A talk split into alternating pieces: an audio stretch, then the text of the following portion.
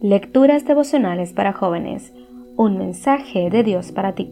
Cortesía del Departamento de Comunicaciones de la Iglesia Adventista del Séptimo de Gascue, en Santo Domingo, capital de la República Dominicana, en la voz de Jack de Enríquez, hoy 21 de enero. Él oyó.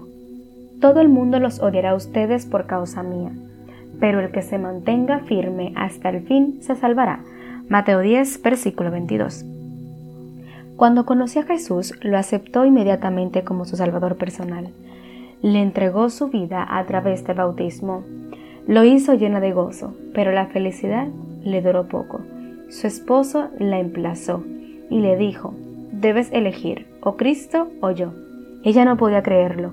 Le respondió que ahora que conocía a Jesús, sería una mejor esposa y madre. Yo te amo, le dijo a su esposo, y a Jesús también. No hay conflicto en mi corazón. Pero el esposo insistió en que debía definirse o Jesús o él, no había otra opción. No podemos estar ambos en tu corazón, aseveró. Ella oró intensamente para poder dar una respuesta a su marido, y cuando llegó el día le dijo, Amor, hasta ahora he sido muy buena esposa. Al aceptar a Jesús en mi vida me he propuesto ser mejor aún. Puedo amarlos a los dos y no debe de haber una competencia entre mi Salvador y tú. Dame la oportunidad de demostrártelo. Pero él fue muy determinante. Él o yo. No hay más. Elige. Siendo así, le dijo ella, prefiero a Cristo. La separación fue muy dolorosa. Estuvo al borde de la depresión crónica, así que hizo un pacto con Jesús. Ayúdame a superar este gran dolor. Llena mi soledad, ocupa el vacío de mi corazón. Sé mi compañero y mi todo. Yo me dedicaré a servirte y a contarle a otros de tu amor.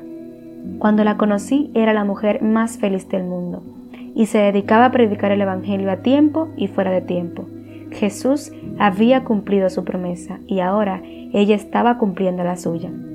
Es muy triste ver que a veces la ignorancia ciega a las personas. Hoy, en pleno siglo XXI, hay más intolerancia que nunca contra la fe y contra el cristianismo que en el pasado. Pero ya Jesús lo había advertido y nos dejó una promesa en la Biblia. Todo el que por mi causa haya dejado casas, hermanos, hermanas, padre, madre, hijos o terrenos, recibirá cien veces más y heredará la vida eterna. Mateo 19, versículo 29. Si algún día debes elegir, escoge a Jesús. No te vas a arrepentir.